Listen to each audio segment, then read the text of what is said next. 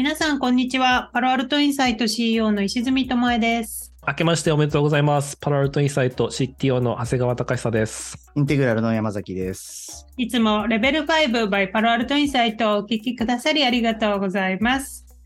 皆さんは年末年始はどのように過ごされましたでしょうか？今回は23年初回の放送となります。皆さん、明けましておめでとうございます。本年も変わらずご視聴いただけますと幸いです。どうぞよろしくお願いいたします。さて、新年一発目でリスナーさんから昨年の放送を聞いて習慣化に成功したという嬉しいコメントをいただきましたので、早速紹介したいと思います。新年といえばですね、皆さん、あの、今年の抱負っていうものをね、多分掲げる方も多いと思うんですけど、まあ、何キロ痩せるとか、最低何冊本を読むとか、いろいろと、えー習慣化に関する、まあ、新年の抱負を考えていらっしゃる方も多いのではないでしょうか。ということで、このリスナーさんからは、えー明けましておめでとうございます。昨年このポッドキャストによりとても良い影響を得ることができ感謝しております。今年も拝聴させていただきます。私は昨年ランニングのコツについてこちらで質問をさせていただき皆様からアドバイスをいただきました。自分の中で習慣化できたと感じているので報告させてください。習慣化のきっかけは、石積さんが紹介してくださったアトミック・ハビッツでした。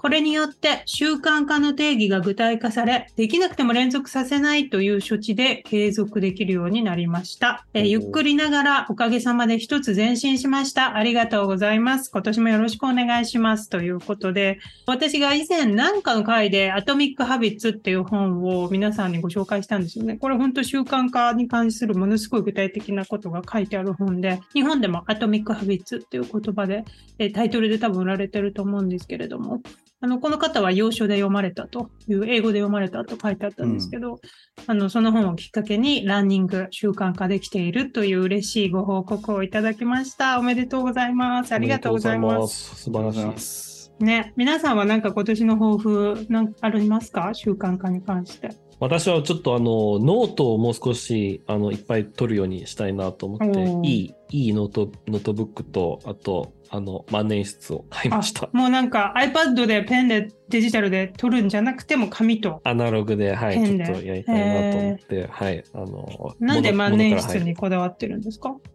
なんか万年筆っていいなっていうふうに思って。万年筆かっこいいですよね。うんあとあのそんなに力を入れなくても、えっと、書けるからたくさん書くのであれば万年筆だといろいろいっぱい書けるかな、うんうんあとやっぱりねいいペンで書いてると楽しいかなと思ってはい。うん。投資をしてみました。いいね。はい。剛さんは何かありますか？今年の抱負。私は、あの、思ってるのは、あの、まあ、結構いろんなことに、こう、ププライオリティ付けっていうか、重き付けをしてやっていこうかなっていう感じを思っていて、いろいろ手を広げるというよりは、こう、これはやる、これはやらないとか、ここを重視するみたいなのを、こう、毎月毎月考えてやっていこうかな、みたいな、ちょっと思ってますね。年も取ってきたので、あの、全部やろうと思ってもできないので、うん。あの、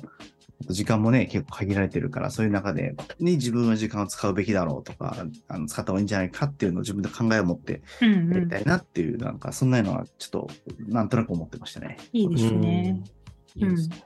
私は長谷川さんのにちょっと似てるんですけど、今年日記をつけてみようかと思って、まあ習慣化ですね、これも。ただ日記って言っても10年日記とか、ああいうもう本当そのハードル上げちゃうと絶対続かないから、あの、もうどそこら中の本屋さんに売ってる、あの、薄っぺらい手帳あるじゃないですか、2023年の。まあ、あれでいいんです。で、あれを買って、で、あれだともう本当に一日一日の日記を書くスペースがめちゃくちゃ狭いんですよ。だからハードルが下がる。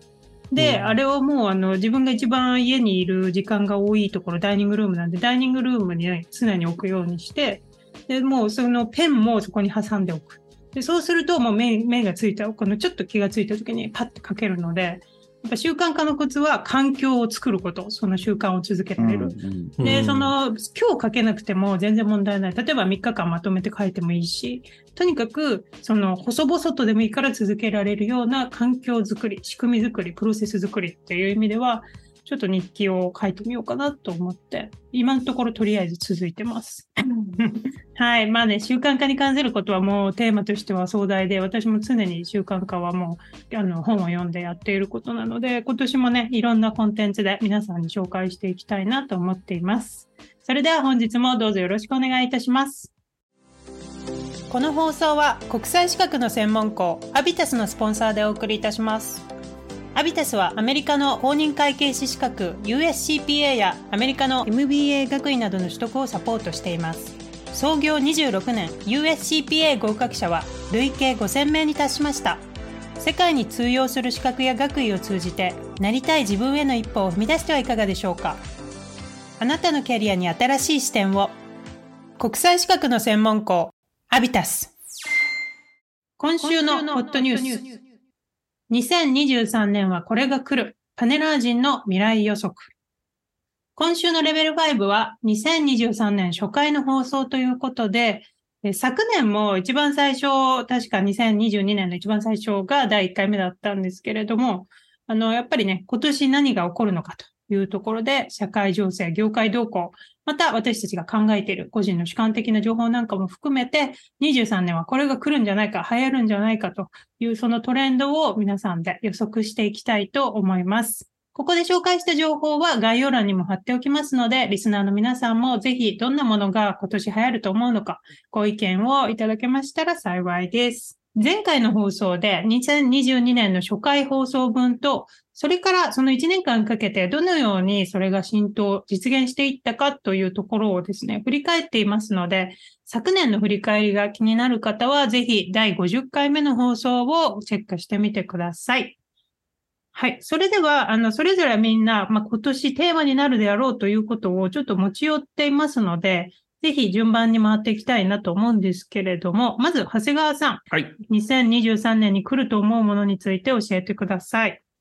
はい。えっと、今年はすごく楽しみにしているプロダクトのローンチがいっぱいあるので、あの、それ、それらにものすごくワクワクしながら、はい、期待しているところです。まず1個目が、今噂になっている Apple の VR スラッシュ AR、えグラスメガネですね。まあ、これは Facebook が、あの、まあ、メタが去年 Oculus の、あの、新しいやつを出しましたけれども、まあ、それに対抗するっていう形で、あの、バーチャルリアリティ、もしくは augmented reality の、えー何かしらのメガネが、最初に出てくるやつはどうやらこう、プロ仕様で価格帯も結構高く3000ドルとかっていうふうに予想されてるんですけれども、ア高ップル。が出す AR のグラスっていうのはやっぱりすごく、あの、ハードウェアの性能も高いし、いろんな、こう、期待できる機能がたくさんついていて、まあ、これから浸透していけば、あの、かなり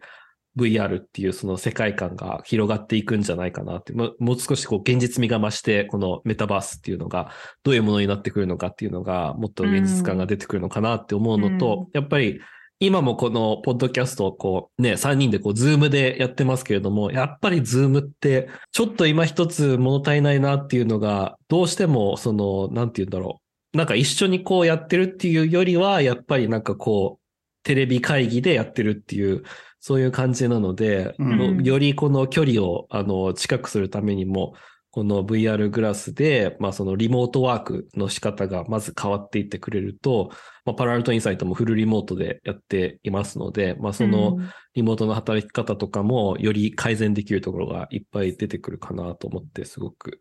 期待しています。というのが一つ。で、うん二つ目がテスラファンの私からすればすごく期待してるのは サイサイバートラックっていうあおの、はい、テスラの、はい、トラックが出るので、はい。これは2022年の12月にペプシとどっかにあの大型トラック導入してテスラセミっていうのが導入されたんですけれども、それの充電ネットワークとして、これまでのスーパーチャージャーよりもさらに速い、ものすごい高速充電が可能なチャージャーがはい発表されて、それは大型トラック用に作られてる、なんかものすごいぶっといケーブルのやつだったんですけれども、それがサイバートラックでも充電がそれでもできるっていうふうに言われてるので、いろいろその大型トラックから技術移転が行われて、まあ、あ新たな電気自動車の形態が生み出されるのかなということが、えー期待しています。うん業業務用テスラみたいな感じなんですかね。そうですね。でもアメリカだと、やっぱりあの一般市民でもトラック運転してる人いっぱいいるんで、はい、そういうトラピッックでクアップトラックと、かそうだよね。ピックアップピックアップトラックです。はい。まさにピックアップトラックで、あの、後ろが空いてて、そこにこう、ね物詰めたり、ゴミ運んだり、あとキャンンピングカーとして使ったりとかっていう用途で、もうアメリカで一番売れてるのが今、フォードの F-150 っていうピックアップトラックなんですけれども、それに対抗する確かに。EV といいうや、ことで、市場はものすごい大きいですよ。だから、これアメリカでは大きいと思いますね。そう。はいで、まあ、まあねそう、モデル3とか Y とか X 持ってても、やっぱトラックってアメリカで生活すると必要だから、2代目、3代目でトラック買おうって考えてる家庭も多いと思うので。なんかね、うんやっぱピックアップトラックってと、で、アメリカって言ったら、バックトゥーザフューチャーの映画を思い出しますね。なんか、マーティがね、なんかピックアップトラック買ってもらったみたいな、買ったみたいなので、あの、ね、出てきて、こう、彼女を乗せていくみうたいな、ん。あのシーンがあって、あ全然なんか、あの、そういうそうそう。位置づけになったトラックってかっこいい。うん、いけてる。んやっぱりそういう感じですよね。うん。なんかテスラっぽくないんですよね。でもサイバートラックって見た目が。なんかもうちょっとごつい感じ。テスラの車って結構かっこいい、こう洗練されたデザインが多いですけど、サイバートラックなんか結構ゴツゴツって感じしません？これはもうだから、あの、ディストピアをこう、ちょっと思わせる、あの、デザインで、その、仮に世界の終わりが来ても、このトラックだけは 生き残れるだろうっていうような デザイン理念で作られてるらしいので、そういった、はい、デザインの観点からもすごい面白いかなっていうふうに思います。うんあの、全部鉄で作られていて、その車のボディは、あの、防弾で銃弾をも弾く。で、窓も、えー防弾で 銃弾をも弾くっていうふうに、あの、言われていて弾きまくるんだね。言われてて、なんでそんな戦車みたいのを作るんだと思いながらも、でもなんか面白いなと思って、はい、ちょっと注目してます。っていうのが二つ目で、最後三つ目が、まあこれは去年からもうすでにかなり流れが始まってるんですけれども、えー生成 AI ですね。ジェネラティブ AI の波がさらに加速して、うんまあ、こ今年、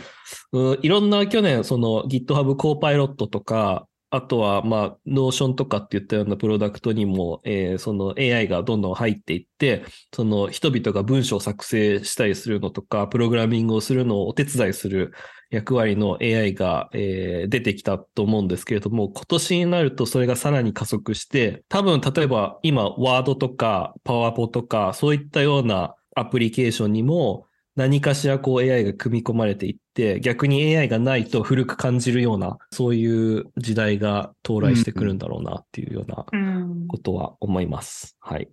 うんというのが、はい、私の3つです。今の三つ目のやつはなんか結構ありそうだし、あるようになるとすごい身近になってきて、みんなリテラシーも上がるし、すごいいいいい流れになりそうな感じしますね。いろんなものに使え,、使えるねっていうふうにもっと思うようになると思うし。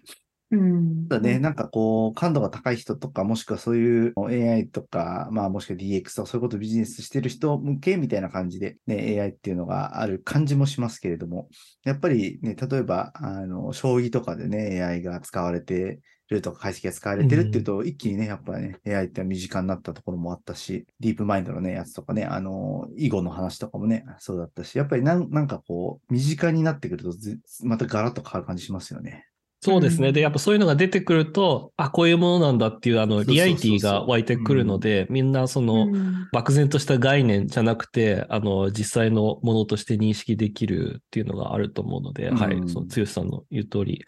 あの、身の回りに出てくると、よりリアリティが湧くと思います。そうですね。まあ、あと、やっぱり、どれぐらい早くこういう AI のジェネレティブ AI ツールを習得できるか、また、付加価値に転換させることが企業としてできるかの、その習得の速さで、うん全然なんか競争が変わってきそうって思ってて、なんかこう、とにかくまずどういうものか、なんか研修とか、あの、まずはそう、なんかいろんな講講師を雇って、なんかどういうものかをがなんかみんなで研究するみたいな、そういうようなゆっくりゆっくりやるタイプの会社もあれば、もうとにかく使ってみようって Notion や、はい、もう今日からやろうみたいので、、もう全然その学習の速さが違うと思うから、うん。あの、ここはなんかやっぱりその、まあ、いつかみんながキャッチアップするとは言っても、結局そこの、その、どう活用すれば、会社として付加価値に転換できるのかっていうところが、会社としてのノウハウになってくると思うんですよ。で、これはもう IT とか AI 業界だけじゃなくて、あらゆる業界で今後当たり前に使われるようになるツールだから、うんそこをいかに早く蓄積できるかっていうのが、今後すごい大事になってくるし、そういうところでの、まあ、支援っていうところもビジネスチャンスになるのかなっていうふうに思いますね。確かにそうですね。うん。はい。じゃあ、えっと、私も、まあ、その流れでいろいろと、まあ、今年、特に今ですね、1月の8日なんですけど、ちょうどラスベガスで CES ですね、 Consumer Electronic Show が、 CES が行われていて、今日終わったのかな？というところで、まあね、 CES で何が発表されるかって、結構その年のテックトレンドを、これ、 CES って言うんですか？ちなみに。す日本語で。え日本では。はセスってみんな言ってると。うん。セスって言ってる気セスがする。ですよね、日本の人はね。うんはい、わかりました。い英語では CS ですかね。そう、そうですね。セス。アメリカはセスとは言わないんだ。言わないですね。CS ですね。まずセスって発音しないと思う、これで。そうだよね。シースとかなのかな？セスとかだけセスとか。うん。CS。多分 CS。とはい昔は CS とか呼ばれてたような気がするけど、なんか、なんかセスって、セスですよね、日本人セスはね。になった感があるね。うんでも本当は CS だであると。はいそういうことです。はい。でもまあ、日本風に、セス。はい。で、今年セスね、日本でも、ホンダとソニーの EV 車の発表がだいぶ話題になっていて、やっぱこの EV っていうのは、まあ、特にそのテスラが始めた大きなビジネスとは言っても、今まではその、まあその燃費じゃ、えー、というかそのレンジですね。レンジとか、あとは充電ステーションの数とか、そういったもより functionality に寄せた議論が多かったんですけど、まあ今回のあのホンダとソニーの発表を聞いていると、まあよりそのエンタメ、エンターテインメントステーションにどう EV を変えられるのか、ゲーム会社の Epic との提携とかも発表してましたけど、なんか EV がよりこのエンタメ機能としての新しい場所になる可能性を感じました。だから今普通にテスラとかみんな家の車庫に泊まって充電してると思うんですけど、本当になんかその EV の中でゲームをやる方が楽しいんだったら、もうゲームをやるために車庫に行って、車の中でゲームやる人とかも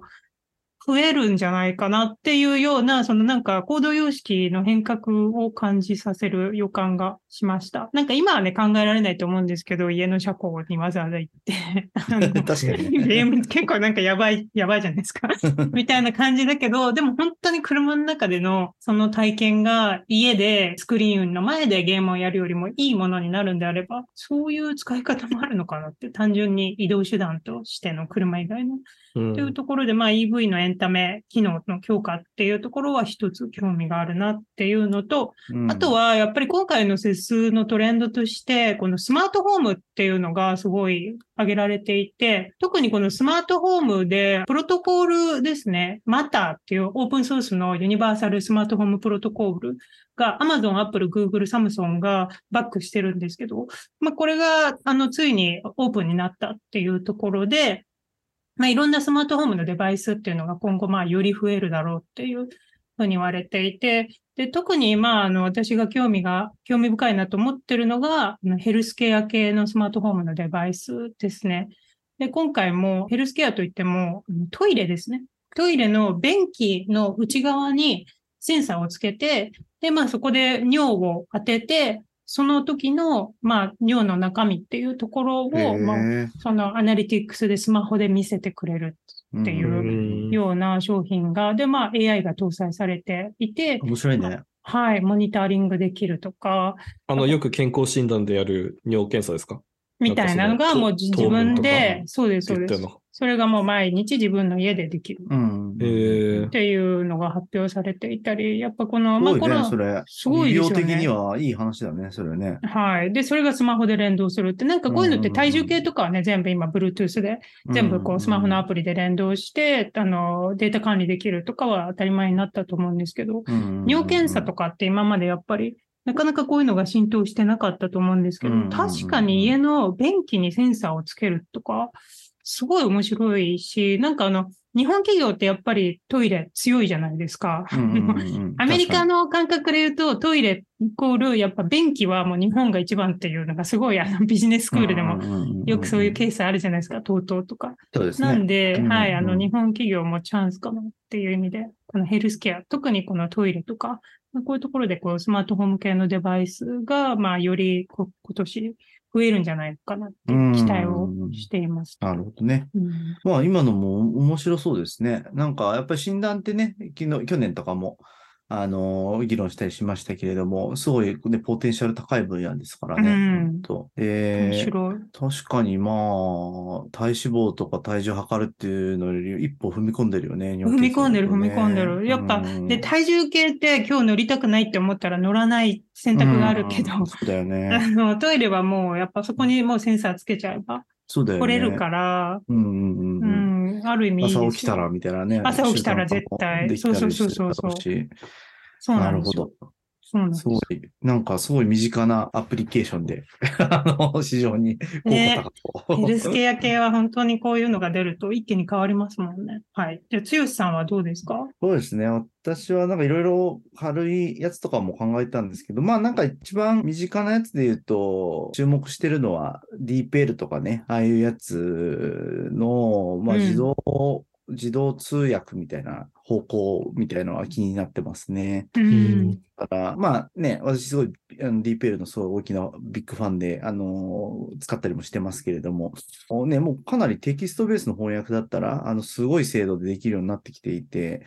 まあなんか、それがあれば対応してる言語についてはもう大丈夫じゃないかって個人的にはかなり思ってるんですけれども、うん。それをね、音声に広げるっていうところっていうのも、なんか DeepL の CEO の方も、あの、音声広げていくみたいなことも言ってるし、まあ、あといろんなね、会社さんとかスタートアップとかは、あの、チャレンジしてますよね。だから、例えばその DeepL を使って、えーそれをあの同時通訳をできるようにしようっていう、なんかその DeepL を組み込んでやるみたいなね、ことをやってうんるところも、まあ、すごいシンプルなやり方してるところもあるし、まあ、あとは普通にね、Zoom とかでもなんかあるじゃないですか、そういう機能。で、まあ、今はちょっとね、まだ使えるっていうレベルに達してないんだけれども、だけどなんかかなり この数年でそのテキストの方っていうのは進んだなっていうふうな感じがあのするので、うん。そう考えると、ね、音声って実はね、その、長谷川さんとか専門家なんで、ぜひ教えてもらいたいなと思うんですけど、まあ、例えばそのね、DeepL のエンジンに音声入力で突っ込んで、で、それを英語に DeepL が既存のエンジンで変えて、で、それでね、を発生するって、これだったらもう全然今できちゃうじゃないですか。だかはら、ちょっとね、時間さえかければね、あの、普通に同時通訳って、えー今でももうできてしまうっていうレベルだから、うんそこが、まあ、もう、もう少し、こう、リアルタイム性が上がるとかね、あのそういうふうな方向になっていくと、このコロナでかなりこの音声で世界とおどこでも簡単につながれて会議できるとか、そういうふうな感じになったので、そこにさらにこう、通訳入ると、まあ、日本人がね、すごい苦手な、その、英語でのコミュニケーションとか、そういうところが逆にハードルじゃなくなるような気もするので、うんそうするとなん、なんかね、本来の日本の強みとか出るんじゃないかなっていうのは、すごい期待はしてるんですよね。うん、面白そうですね。あの、Siri の時代も、こうやって音声を自動通訳するっていうのは、よく議論には上がっていたんですけど、私がいた頃、それこそ2016とか2017年は、まあ一つのハードルが、今、ユーザーがどの言語を喋ってるかっていうのを、うん。あの、その、動的に捉えるっていうのがまだできなくて、そのやっぱりその設定からこの人は日本語で喋りますとか、この人は英語で喋りますって、うん。まず Siri に教えてあげて、で、その、その、日本語を期待している Siri が日本語を言われるとちゃんと日本語が理解できるっていうような状況だったんですけれども、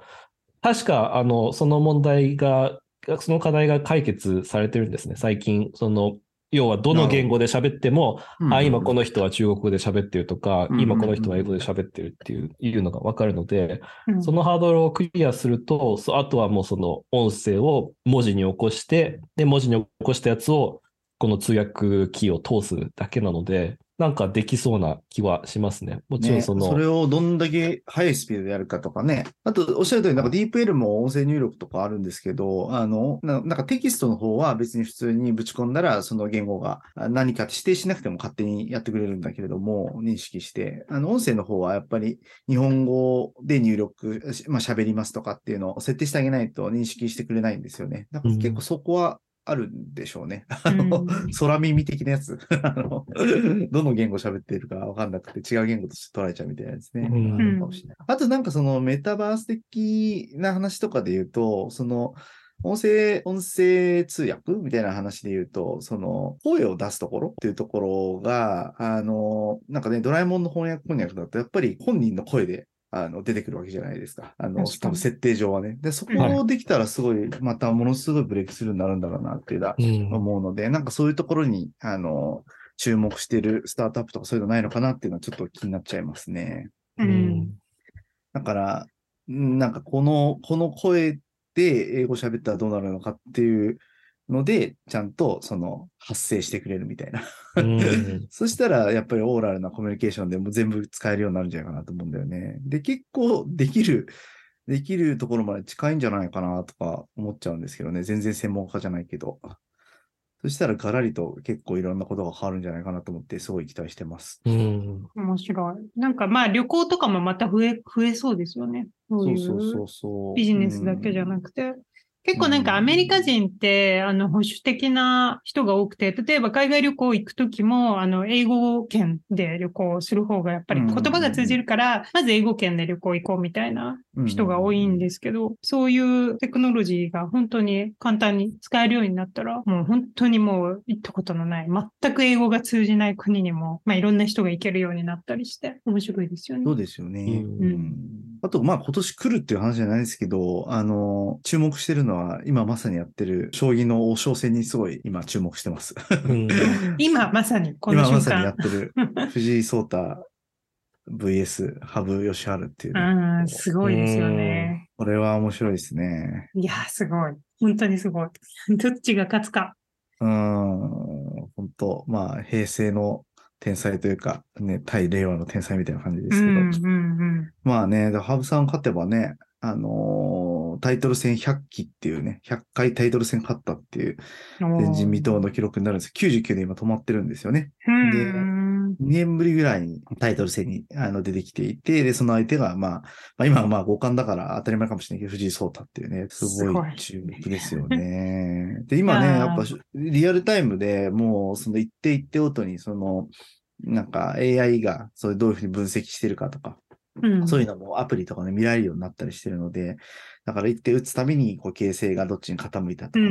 ん。なんとかっていうのも、その分かるようになってるから、まあ、ある種ちょっと、なんていうのかな、その、将棋のビギナーとかでも、なんかこう楽しめるように、そうですね、確かに。うんまあ、ある種、その、スポーツ観戦的な度合いがすごい上がってるんですよね。うん確かに。対局動画とかね、あとは別に動画じゃなくてもね、別に将棋だと棋譜を見ればいいだけだけど、い一手一手で分かったりするので、すごい面白いし。まあ、あとね、その王将戦って2日でやるんですけれども、あの、2日のなな7番勝負だったかな？どっちだったかな ?5 番勝負だったか7番勝負だったかなんですけど、まあ一つのその試合自体が2日でやるので、その初日終わった時点で、そこの寄付を AI とか、あの、そういうやつに読み込ませて、あの、次は何なんだろうとか予測したりとか、こういう流れになるだろうとか、なんかそういうのが別に個人レベルとかでもできちゃったりするので、うんあの、将棋のアプリってたくさんあるので、まあすごいこう、なんていうのかな、楽しめる世の中になってますし、なんかね、まあすごいうんインタラクティブに楽しめそうですね。そうなんですよね。でねで、かつ、なんかその、エンターテインメントと、なんとかスポーツかける AI みたいな話もあるかなと思って、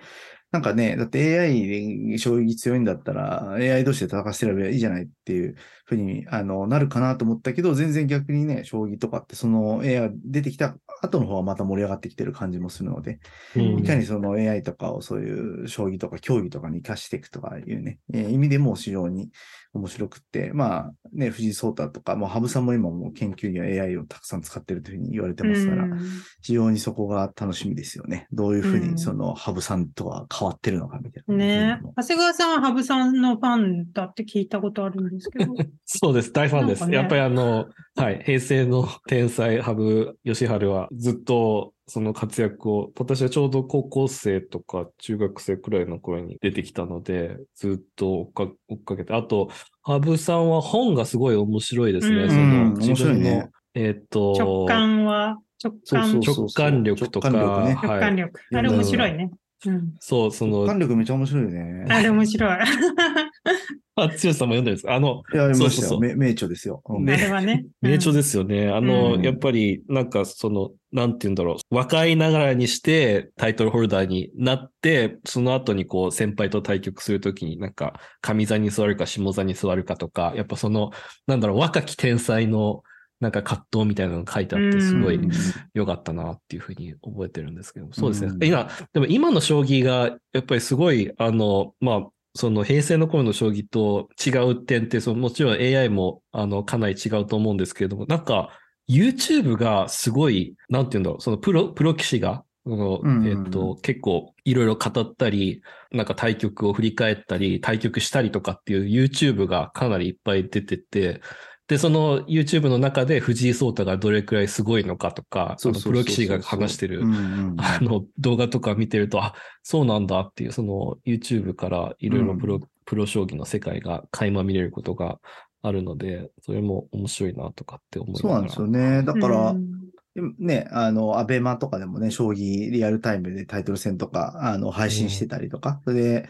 ね、解説もつくし、AI でどっちに形勢が傾いてるかっていう数値も動画の中でリアルタイムで教えてくれるから、まあ、すごいわかりやすくなってますよね。うんそういう意味で言うと、ね、今年もスポーツっていうのはたくさんありそうで、春には WBC が行われるうんっていうのがね、めちゃくちゃ盛り上がって、もう大谷も出るし、ダルビッシュも出るし、村上も出るし、みんな日本は結構最強チームすごいですねね、。がってるのでね、結構盛り上がってると思うし、秋には、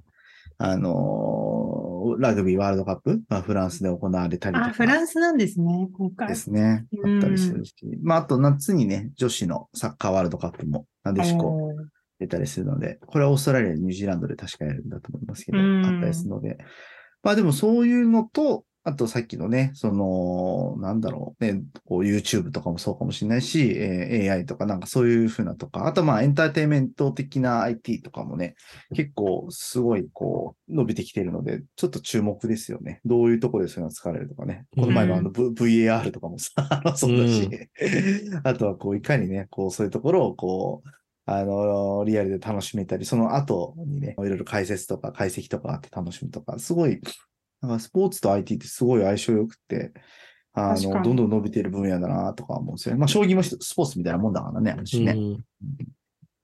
そうです、そこも、そこも注目してます。ううんん、楽しみ。WBC って今回はどこでやるやるんですか？WBC はね、あのいろんなところでやるんですよね。だから、うんあの最初とかは3月、東京ドームとかでやって、あと確か台湾とかでラウンドやって、最後はあのアメリカのマイアミで決勝ラウンドはやるんじゃなかったかな、確か。なので、大谷って東京ドームでやったことあるんですかね？ありますよ。日ハム時代に。あ、おそうーそっかそっか。うん交流戦とかでやってたと思う。うん、でもまあね、絶対すごいですよね。めちゃ盛り上がりますよねいや、それすごいでしょ。大チケット谷もダルビッシュ争奪戦。も村上も山本ももうみんないるからね。もう本当すごすぎる。うん久々ですからね。大谷なんか全然体の出方違うからね。う昔と今ね。ん、大きいですよね。ね力がついて背も高くてって感じだからね。あーなんかやっぱでも今年もね、スポーツはライブで行きたいな。私エンジェルス見に行って、去年、一昨年か、ライブで。やっぱもう本当大谷くん生で見て、すごい感動したし、もう本当ね、やっぱスタジアムで見るスポーツの楽しさっていうのは何事にも変えられないから、うん。私はね、アメフトは見に行きたいなと思ってる。まだね、ライブでアメフトの試合見に行ったことなくて、でもやっぱアメリカといえばアメフトっていう、どうしてもこのね、アメリカのこの、アメリカが生み出したスポーツっていううん。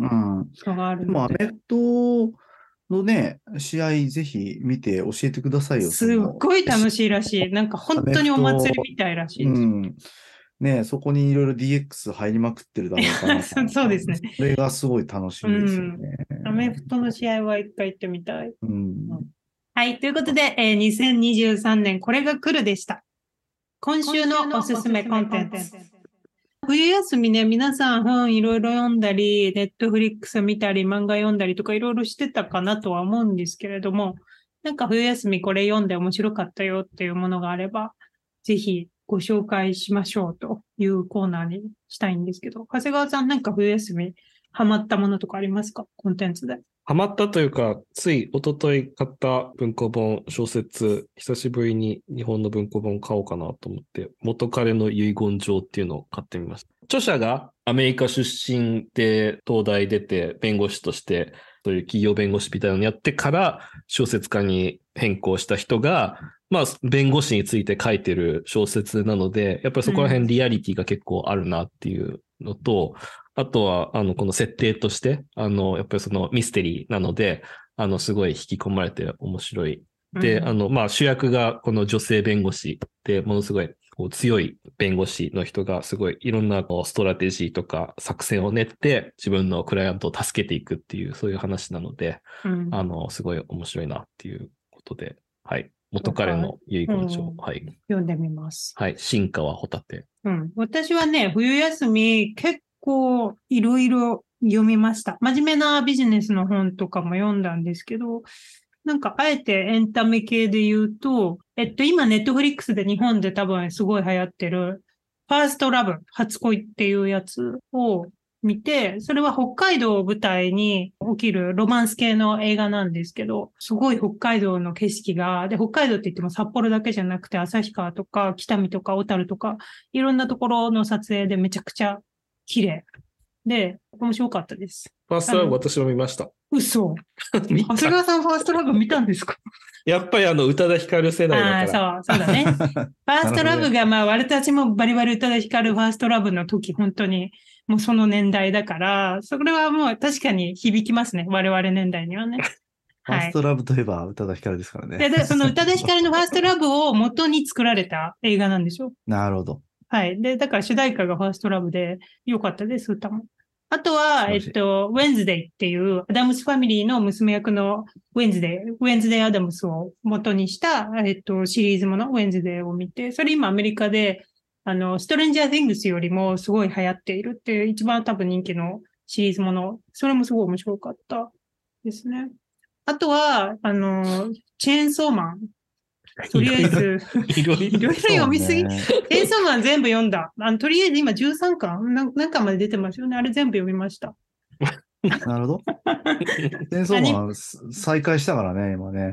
あの、あの、第2、第2部が第ね。2部ね。そう。うん読めますよ。剛さんも読んでる。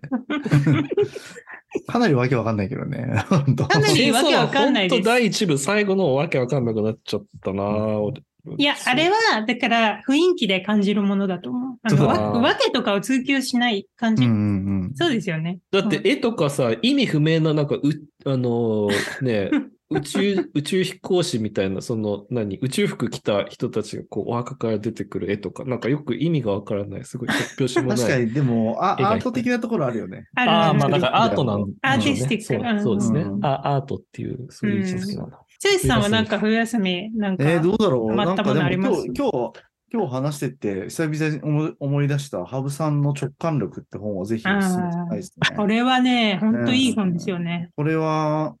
多分もう10年ぐらい前の本ですよね。結構前ですね2年とかそれぐらいに出てるんですけど、これはね、面白いですね。なんかこう、羽生さんがどうやって考えてるかっていう、将棋をしてるかっていうのもわかるし、あとはなんかその、なんていうのかな、こう、直感と読みと、あとまあ対極感っていう言葉も出てくるんですけども、まあそういう、うん、対極感ね。しながら、こう、将棋を打ってるっていうのが、なんかこう、人生にも役立つ感じの、うん。結構ある本ですね。論理的にね、なんかこう、将棋の局面でいろんな可能性があって、そのうちから、なんか二つか三つぐらい、うん、良い手っていうのが、まではパッと、あの、良い手が浮かぶんでくるんだけど、論理的に。そこから、その二つ三つからどこを選ぶかっていうところは結構直感で選ぶっていうところで、でその直感っていうのが、こう、どういうふうにこう、形成されてきているのかっていうう、ん。なんかそういうことを、あの、えー、ハブさんが語る本みたいなので、まあまあ、すごい面白いですね。でうんその直感力を磨くかみたいなのは結構、将棋ににの文脈でも語られてるし、まあもしかしたら、あの、普通のね、あの、生きていく上での直感力いう。いや、大事ですよ。意思決定力に直結する気がする。直感うん力って。、そうそう、そうなんですよ。うんあの、実はシリーズで直感力、決断力、対極感っていう、あの、本がありまして、決断力って本もあるんですけれども、ハブさんの本でですね。さすが。え、えちなみに、剛さん、その、投資家として直感力とかって大事だと思いますか？いや、大事なんじゃないですかね。でも別に直感で投資してるっていうとかなりやばそうだけども。なんか、あのー論理だけで言うと、あのーダメですよね。っていうのは、なんか、論理って、なんていうのかな、ある限られた情報の中で詰めていくっていうところもあるし、あとはその、情報の中で、なんか思い気を置くところ、課題のところみたいなのを無意識にこういろいろ考えちゃって、なんかこう、よくあるじゃないですか。あの、論理的に言うとこうなんだけどっていう時に、なんかこう、例えばあるリスクをどう、どうもこう、なんだろう、恣意的にというか意識、意識の中で恣意的にっていうのは勝手になんかこう、うんリスクを過小評価してしまって、えー突き進んでしまって失敗するとかね。なんかそういうのってあるじゃないですか。うん。まあそれはね、別に投資じゃなくてもなんかどっか山を登るとか、どっかに冒険に行くとか、なんかそういうふうなやつもいろんなところの、あと過信とかね、なんかそういうやつとかあるじゃないうですか。ん。うんでそういう時にやっぱ直感みたいのもすごいなんか大事だなとは思いますね。なんか直感的になんかこれはなんか怪しいなとか良くないなと危ないなとか、まあでもよ良さそうだなって、この直感って何なんだろう言葉で表現するととかっていうのはよく考えたりしますね。投資とかでもね。うん。うん。だから、まあそ、その直感ってどうやって作り出されるんだろうっていうのは、この直感力と本でハブさんは、あの、語ってたりするので、ぜひ、あの、お勧めしたい本ですね。うん。いいですね。はい。ということで、今週のおすすめコンテンツでした。さて、早いものでお時間がやってきてしまいました。この番組、レベル5 by パラアルトインサイトは毎週木曜の朝に公開します。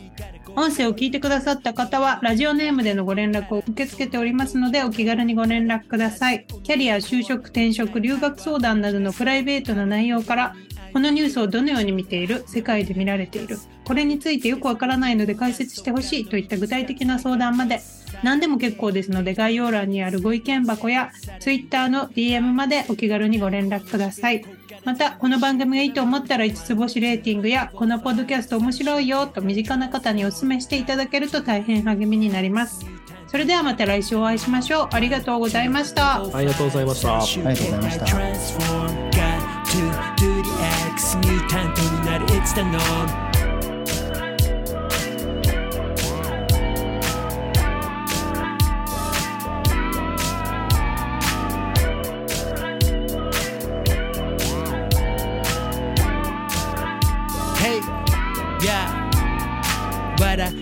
いてて終わるそんだけじゃ得られん本当の W から Do what you need to do どっかで上げてく My value この先行ったら絶対ある壁それ越えてく天気は晴れどうもみたいに開いた口みんな驚きこれ毎開た口今出たアイディアすぐ検証実現フェーズへすぐモーションキラーメンタル持ってりゃいらない事例に前例は全部が無用 One, two, level 5最終形態 Transform X ミュータントになる It's the norm One, two, level 5最終形態 Transform Got to do the X ミュータントになる It's the norm